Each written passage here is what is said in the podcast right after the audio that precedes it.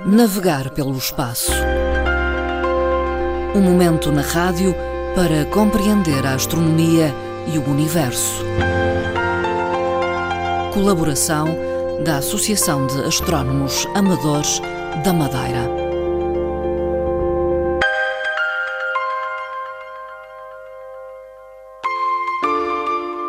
Fernando Góis, membro da direção da Associação de Astrónomos Amadores da Madeira, hoje fala da Terra e de algumas das suas especificidades.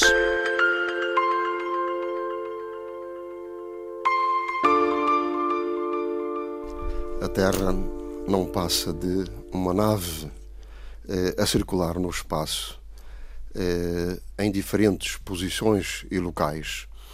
Eh, concretamente, eh, podemos dizer que efetivamente é uma nave que está posicionada numa Via Láctea. Esta Via Láctea compõe-se de várias espirais eh, e uma coisa muito peculiar. Nós encontramos-nos num local remoto de um dos braços da Via Láctea. Esse braço é o braço de Orion. Estamos na Via Láctea e num universo próprio também, remoto. Esse universo é composto pela Via Láctea, pela galáxia da Andrómeda, pela galáxia do Triângulo e pela Grande Nuvem de Magalhães, o um nome dado eh, em memória do nosso eh, Fernão Magalhães. O que é que irá acontecer estando num universo deste género, acompanhado por outras galáxias? Mais tarde, talvez daqui a 2,5 milhões de anos, vamos eh, nos encontrar todos. Devido às forças gravitacionais, principalmente da galáxia de Andrómeda, estamos a aproximar-nos dela e das outras galáxias também. E iremos tornar-nos numa hipergaláxia, iremos fundir numa só galáxia, tornando uma hipergaláxia. Uh, isto é em termos de universo chamado universo local. Em termos de distância, encontramos no braço de Orion a 27 mil anos-luz do centro da Via Láctea e uh, posicionado nessa espiral no exterior, quase no exterior, temos esta peculiaridade que é uh, estarmos permanentemente a oscilar no final desse braço e, e não saímos fora do espaço da, da Via Láctea. Precisamente porque existe uma força ou outra força poderosa que nós não vemos, que é a matéria negra, hum. e que nos encaixa num local próprio, hum. não deixando nem permitindo que ela tome outra posição na Via Láctea. Depois desta, desta referência, o que é que quais são as posições e qual é o espaço que nós vamos observando na nossa deslocação da Terra que se desloca ao, ao longo do ano. Eh, no verão é habitual nós olharmos para o sul e para a constelação de Sagitário e vemos o quê? Vemos um braço cheio de uma nebulosidade ou uma nuvem eh, que corta o céu de uma ponta à outra e chamamos a isso a Via Láctea. Ora, não é mais do que o braço Sagitário. No inverno, chegamos lá em cima, os, os lugares mais altos, e olhamos para o céu e não aparece à nossa frente não. essa nebulosidade. Ora, porquê? Porque a Terra está posicionada, virada para o exterior da Via Láctea e não aparece nada à frente. Uhum. Só aparecem estrelas. No verão aparece-nos então uhum. o, a posição interna da Via Láctea, onde se presume que exista um é, buraco negro. Falando de uma forma num universo mais próximo, quando se diz universo mais próximo do sistema solar, estamos acompanhados pelos planetas e pelo Sol, como é evidente, e vamos rodando lentamente, temos uma, uma série de movimentos.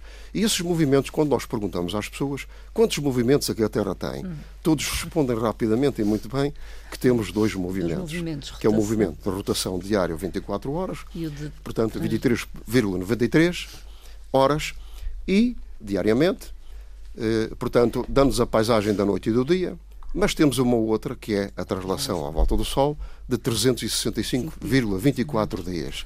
E que nos dá outras paisagens no espaço a que não normalmente também eh, nos habituamos ao longo da vida. Estes movimentos, estes dois, porque tem, existem outros, e vamos hum, falar deles, eh, fazem com que a Terra, no espaço, se vá apresentando com outras estrelas, dia a dia, mês a mês, diferentes. E o mais engraçado é que, ao viajarmos para ou para o norte ou para o sul, portanto, em zonas geográficas diferentes, vamos vendo então também configurações diferentes do, hum. quer do espaço, quer das estrelas. E o curioso é que, se eu estiver no local onde estou, portanto, estou numa zona geográfica que é situada, por exemplo, na região autónoma da Madeira, uhum.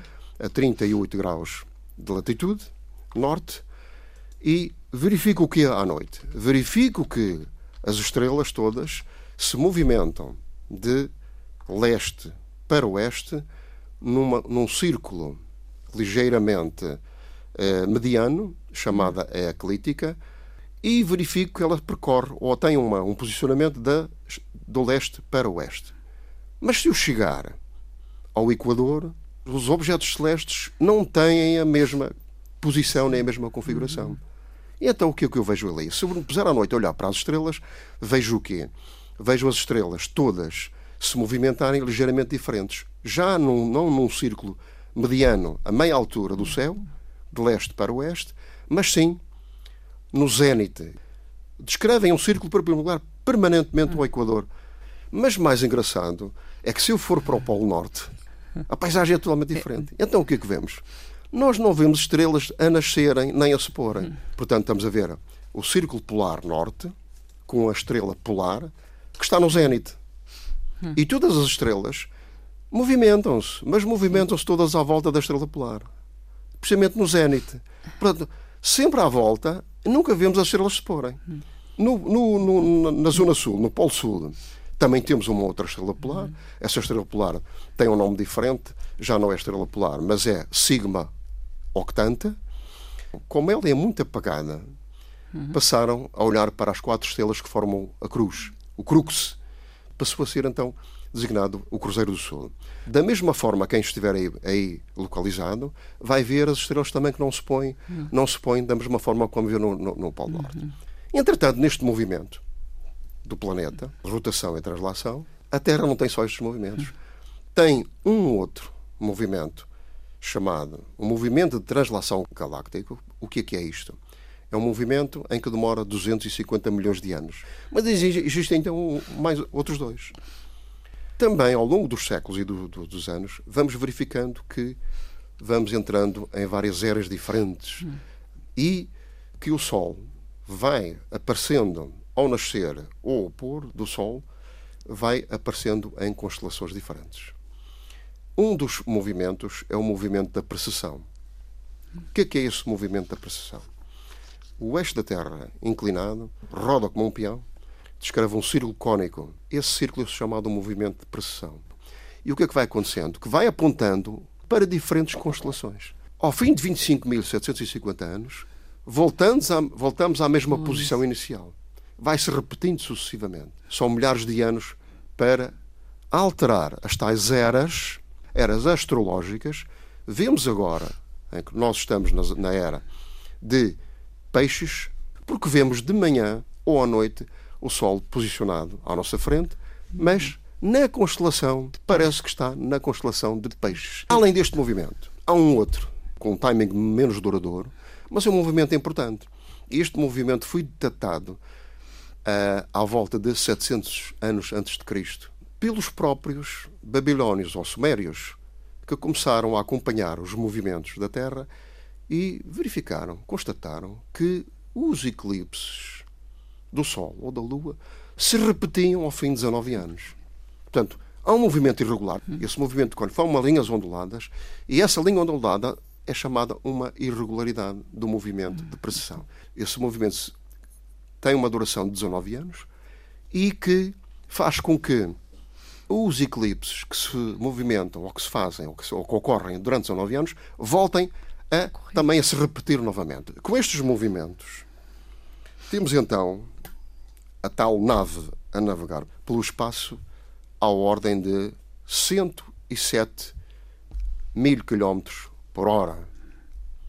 107 mil quilómetros por hora eh, faz com que as zonas geográficas apresentam-se também de forma diferente ao longo do espaço e, perante isto, vai-nos dando as tais posições e configurações diferentes ao longo do ano. Para completar esta ideia, este raciocínio, temos aqui uma referência extremamente importante. Nessa viagem que a Terra faz, eh, ao longo do ano, dos 365 dias, aparecem-nos constelações diferentes.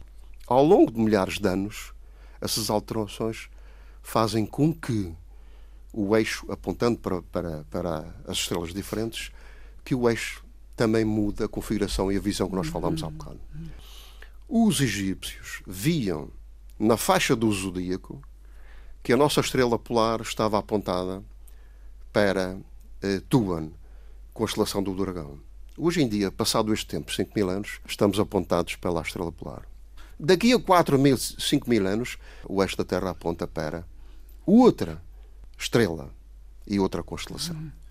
Para dizer o quê? Para dizer que hoje, quando dizemos assim, a faixa do zodíaco é composta por 12 constelações. Ora, não é verdade. Ao fim destes 5 mil anos, já é composta por 13 constelações. É porque, além de, daquelas que nós conhecemos todas, Sim. temos uma ou outra. E essa outra está encaixada entre a constelação de Sagitário e a constelação de Escorpião. Tem mais ou menos um período em que o Sol visita, há um intervalo de 18 dias, que faz com que desestabilize praticamente todo o restante da faixa do zodíaco.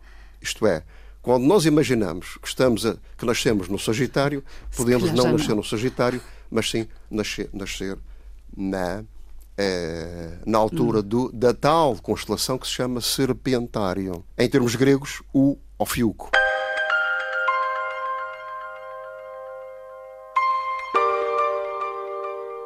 Uma frase para refletir sobre o surgimento da vida no planeta Terra.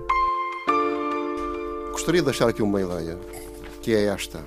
Depois de falarmos na Terra, há uma, há uma particularidade interessante. Somos o único planeta que, onde se encontra vida. Até aqui é o único e que não Sim. encontramos mais nenhum.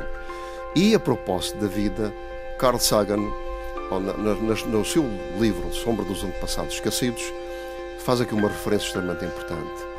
Há cerca de mil milhões de anos, a vida emergiu na Terra, proveniente da sopa primordial criada no planeta.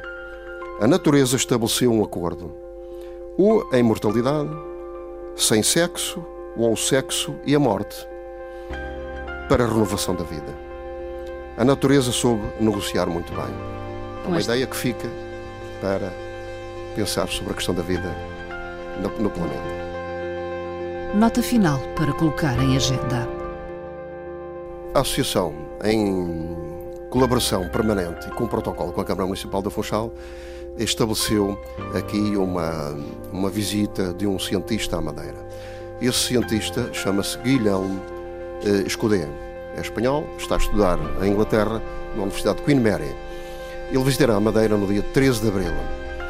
Eh, estará de manhã na Escola Gonçalves Arco, onde fará uma palestra para cerca de 100 alunos sobre um tema que é a ciência vista pelos olhos dos astrónomos. Estará na Câmara Municipal depois, na parte da tarde, cerca das 17 horas, onde será recebido pelas entidades camarárias e estará com os astrónomos nestas atividades. Fernando Góis, membro da direção da Associação de Astrónomos Amadores da Madeira. Navegar pelo espaço. Um momento na rádio para compreender a astronomia e o universo.